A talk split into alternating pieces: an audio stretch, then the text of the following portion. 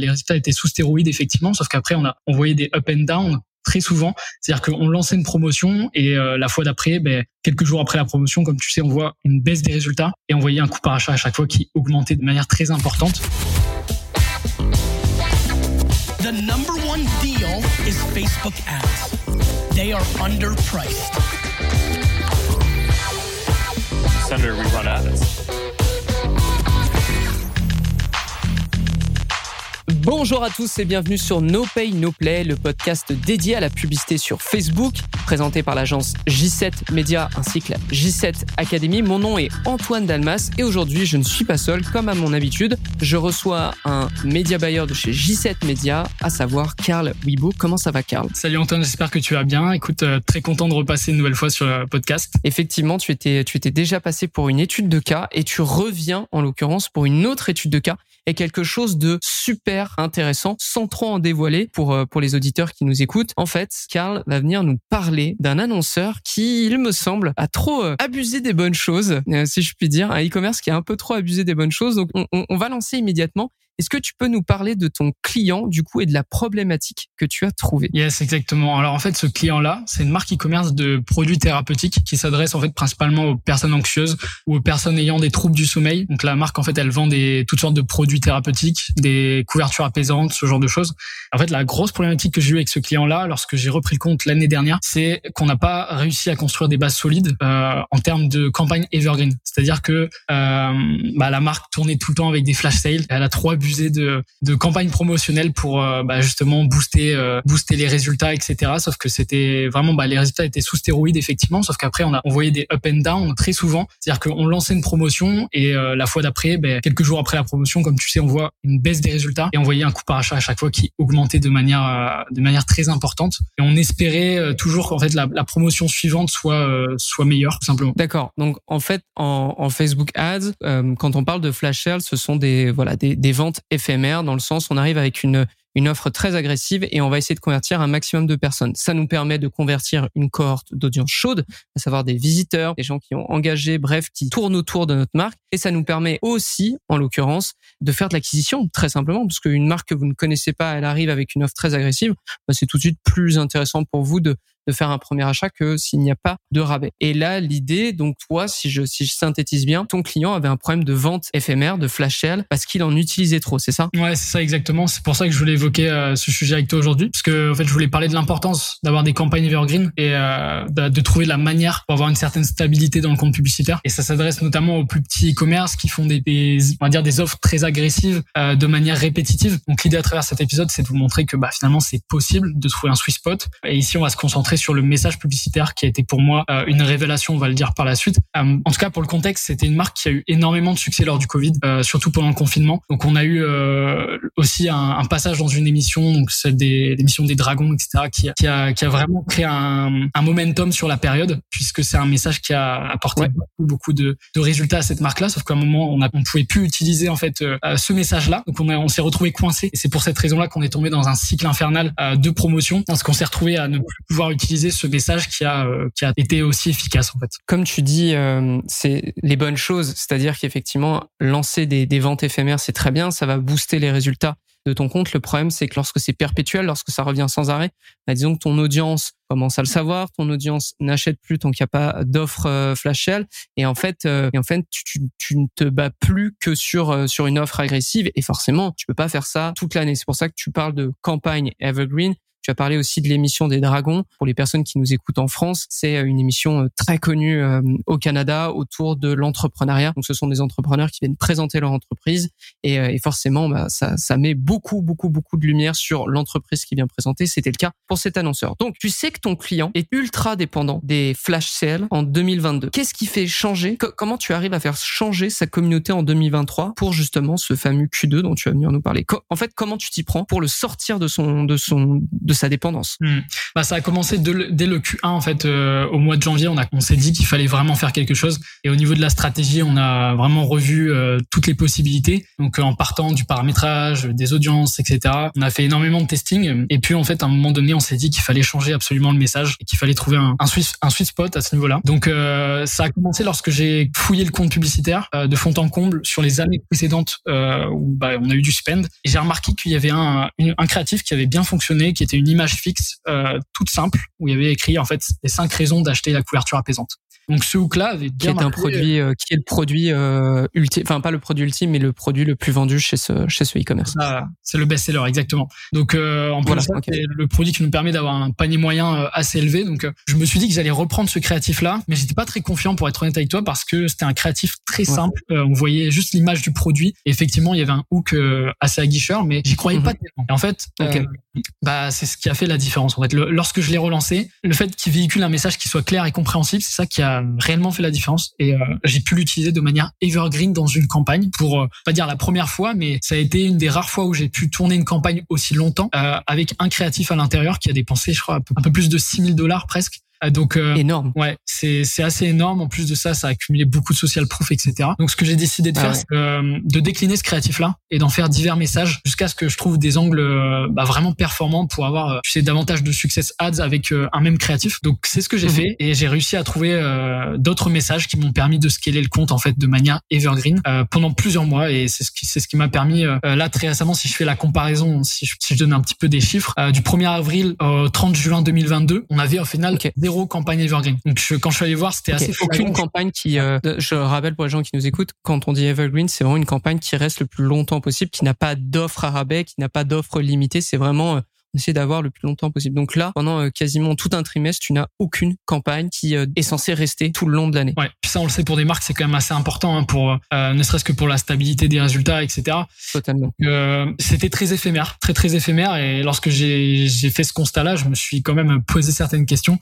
D'autant que oui, les résultats étaient bons, mais on peut aussi prendre en compte le fait qu'il y avait des rabais, des promotions, donc il y avait un bon ROAS, mais derrière la rentabilité n'était pas forcément très intéressante. Euh, puis sans parler, comme je le disais, des, des retombées après une période de promotion agressive. Donc euh, l'audience s'habituait à avoir des rabais, des promotions. Et au final, c'était un cercle vicieux et sans fin dans lequel, euh, au final, si on, compte, on devait continuer à casser nos prix pour euh, pour vendre le produit. Donc c'était c'était vraiment pas très intéressant. Et puis ça se ressentait dans le back-end. Alors j'avais fait un, petit screenshot des résultats juste pour les dire à l'oral. Donc on voyait à l'écran dans le back-end sur cette période-là 74 000 dollars de chiffre d'affaires généré. D'accord. Le back-end Shopify. Comprenez back-end Shopify. Ouais. Ok. Et on voyait en fait des grosses fluctuations de performance, donc des journées où on faisait bah, très peu de chiffre d'affaires et en général, ça, indique quand même que c'est un e-commerce qui est en mauvaise santé parce que très dépendant finalement de ses offres. Donc ça, c'est euh, c'est le constat que j'ai pu faire l'année dernière. Et puis euh, cette année, donc euh, avec la mise en place de, de des nouveaux tests, des du nouveau message qu'on a pu qu'on a pu faire, et puis des nouvelles créas evergreen qui tournent actuellement dans nos campagnes, sur la même période de temps, c'est assez flagrant. On voit qu'on a fait un, un x3 déjà sur les investissements médias, donc on a pu se permettre de scaler quasiment sans faire aucune promotion. Et ça, ça a été vraiment bah, très intéressant pour nous de voir ça. Puis au final, on s'est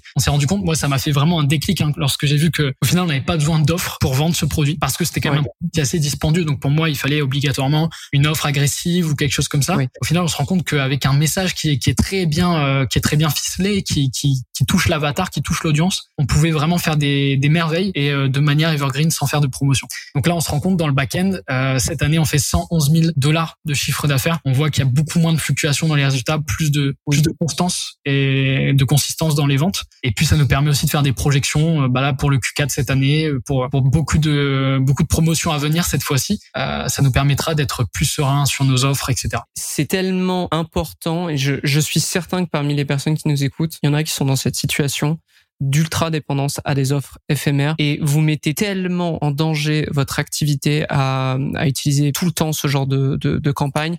On va pouvoir en parler un petit peu plus avant, mais enfin après, mais en synthèse, Karl, qu'est-ce que tu as fait sur ce compte juste pour bien euh, bien centraliser les informations et que les gens comprennent bien ce qui s'est passé? Ouais, exact. Donc on a pu récupérer en fait des datas qui nous ont permis de mieux connaître notre compte publicitaire. Donc euh, le fait de simplement de faire des A/B tests sur des messages, etc. On s'est rendu compte que il fallait avoir un langage émotionnel avec notre audience. Donc plutôt que de parler d'offres agressives, etc. On s'est rendu compte que c'était tout l'inverse qui attirait notre audience. C'était plutôt de parler de, de, douceur, de réconfort, de calme. En fait, c'est un message qui crée une image mentale euh, pour le lecteur et ça stimule vraiment ses émotions. Et c'est ça réellement qui a fait la différence, plutôt que, en fait, on avait tout faux à jouer sur des offres très agressives où on était très, euh, mhm. euh, tout simplement assez, euh, assez brut, on va dire, dans notre langage. Après ça, on s'est rendu compte aussi dans le headline, en faisant des tests, etc., que bah, de parler d'un, de mettre l'accent sur le bénéfice pour le client plutôt que, encore une fois, de mettre l'offre, plutôt que de mettre moins 30%, etc., de mettre que c'est la solution pour une nuit paisible et représente, c'est ça qui a, qui a, qui a créé en fait des meilleurs résultats, donc en termes de clics, en termes de, de vente et de coût par achat. Et puis la dernière chose aussi, c'est de jouer sur, au niveau du message, de jouer sur des preuves scientifiques pour étayer en fait les avantages.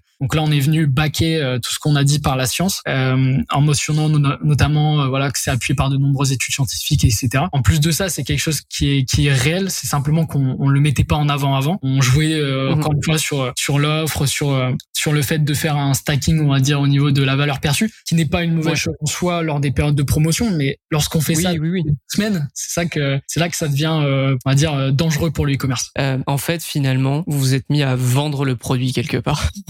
C'est-à-dire qu'avant, tu étais, 100% dans l'offre, maintenant, tu et, et, suite à tes tests, suite, suite euh, à, l'analyse rétro euh, rétro active que tu as faite de, de ton compte, euh, tu as noté que bah, en vendant justement les émotions, le, le, le résultat obtenu avec avec le produit, si tu le mettais de l'avant, ça te permettait de vendre et ce sans offre je, je reviens un peu sur euh, sur le, le, côté ultra important d'avoir des campagnes evergreen. Le point, c'est que si vous êtes voilà comme comme ce e-commerce qui l'a été auparavant, euh, si vous utilisez que des euh, des campagnes de type flash sale, donc ça va effectivement booster vos vos, vos performances. Le problème, c'est que vous construisez pas vraiment une audience avec ça.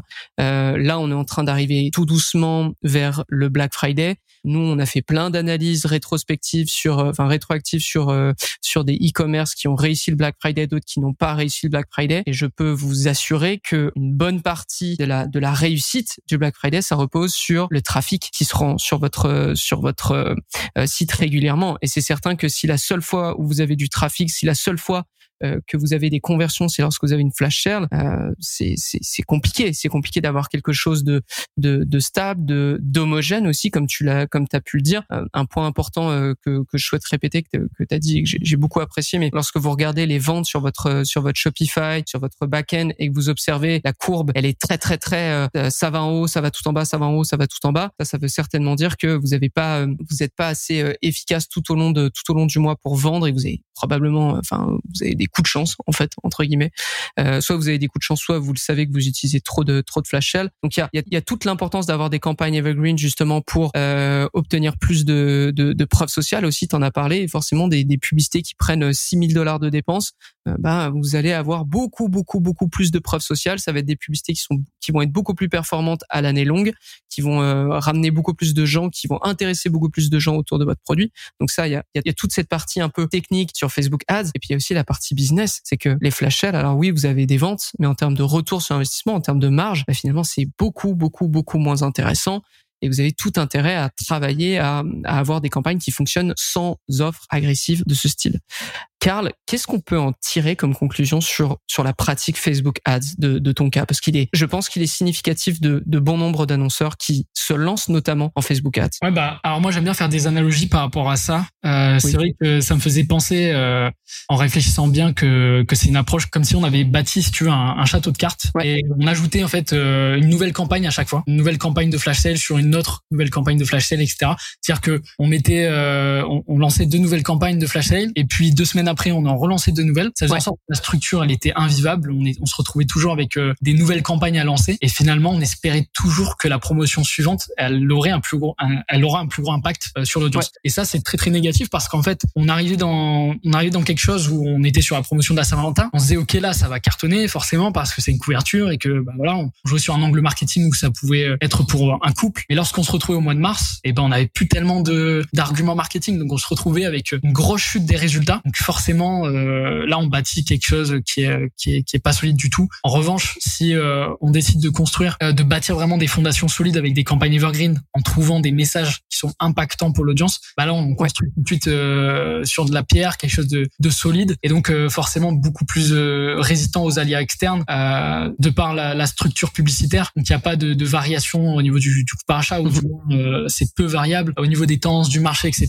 ou de la nouvelle concurrence, c'est pareil. Ça restera solide quel que soit le contexte puisqu'on aura trouvé un, message qui aura un impact sur notre audience et c'est ça le plus important au final. Donc en résumé, je peux que vous conseiller de, de builder et de construire sur le long terme et de trouver des éléments qui permettront à votre marque d'avoir des bah, vraiment des campagnes evergreen qui vont tourner toute l'année pour ne pas devenir dépendant justement de ces euh, fameuses offres et des fameuses promotions. Ouais, j'ai fait une petite liste euh, pendant que tu parlais justement de, de tous les bénéfices que tu peux avoir d'une campagne evergreen. Donc comme tu l'as expliqué, vous avez de la preuve sociale qui va s'accumuler sur vos publicités lorsqu'elles sont bonnes. Vous avez une expérience sur Facebook Ads, c'est-à-dire vos campagnes, elles vont prendre de l'expérience euh, qui va être accumulée aussi. Donc forcément, une, une grosse campagne qui dépense beaucoup, bah, elle, a, elle a tendance à être beaucoup plus stable qu'une jeune campagne que vous venez de lancer et qui bah, peut tout casser du, jour au lendemain.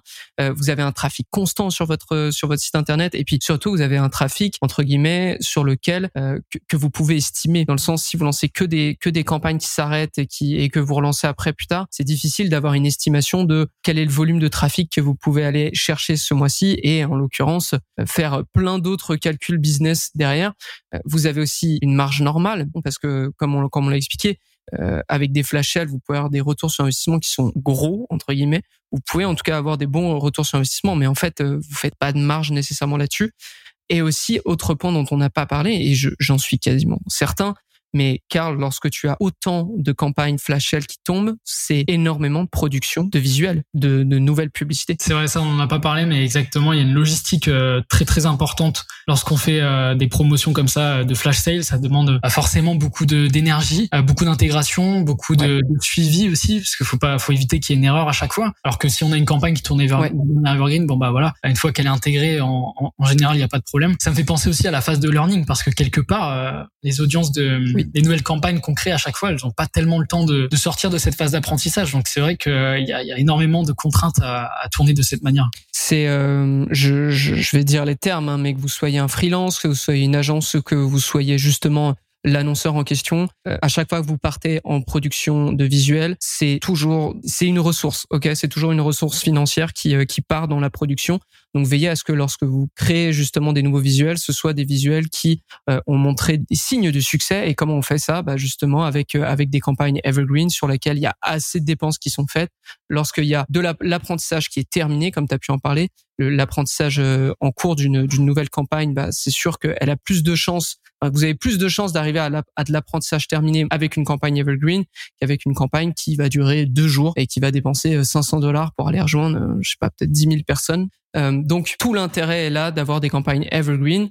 Évidemment, évidemment, évidemment, des campagnes de type vente éphémère, ça fonctionne. C'est pour ça qu'on en fait à, quelques occasions. Pour certains, pour certains annonceurs, ça permet justement de, lorsque vous avez une, que vous sentez que vous avez une énorme cohorte qui n'a peut-être pas encore euh, converti, lancer une vente éphémère, bah, ça peut être hyper intéressant. Mais euh, à nouveau, si, si vous faites que ça, bah, vous vous habituez totalement votre audience, vous impactez négativement vos marges et vous êtes dans une course à la production de visuels. Vous êtes euh, avec des campagnes qui qui ont pas le temps euh, de de, de s'installer et d'obtenir de l'expérience, d'obtenir de, la preuve sociale. Du coup, vous battez un peu. Euh, enfin, vous c'est comme si vous redémarriez en permanence vos campagnes Facebook Ads, ce qui est littéralement le cas.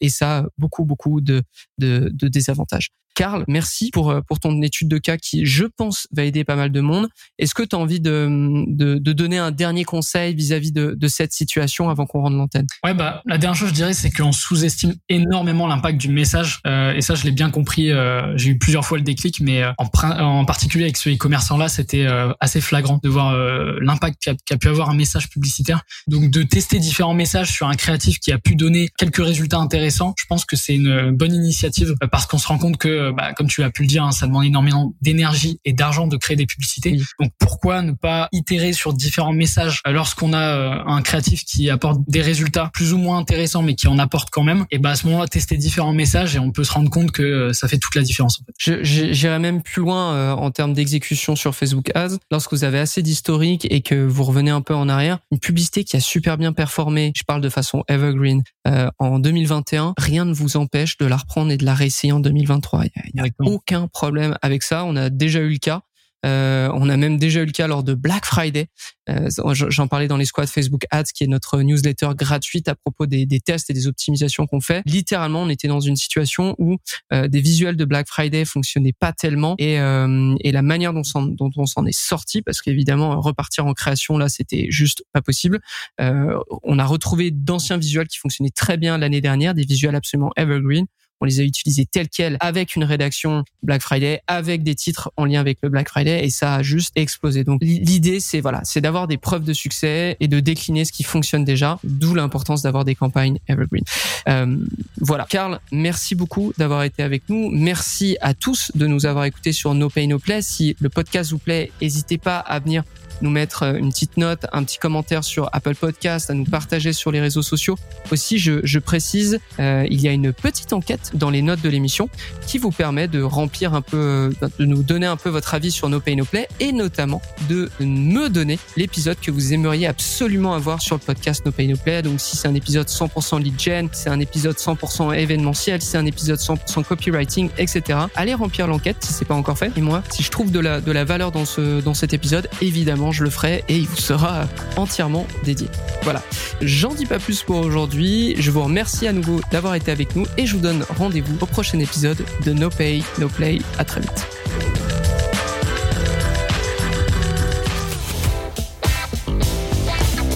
The number one deal is Facebook ads.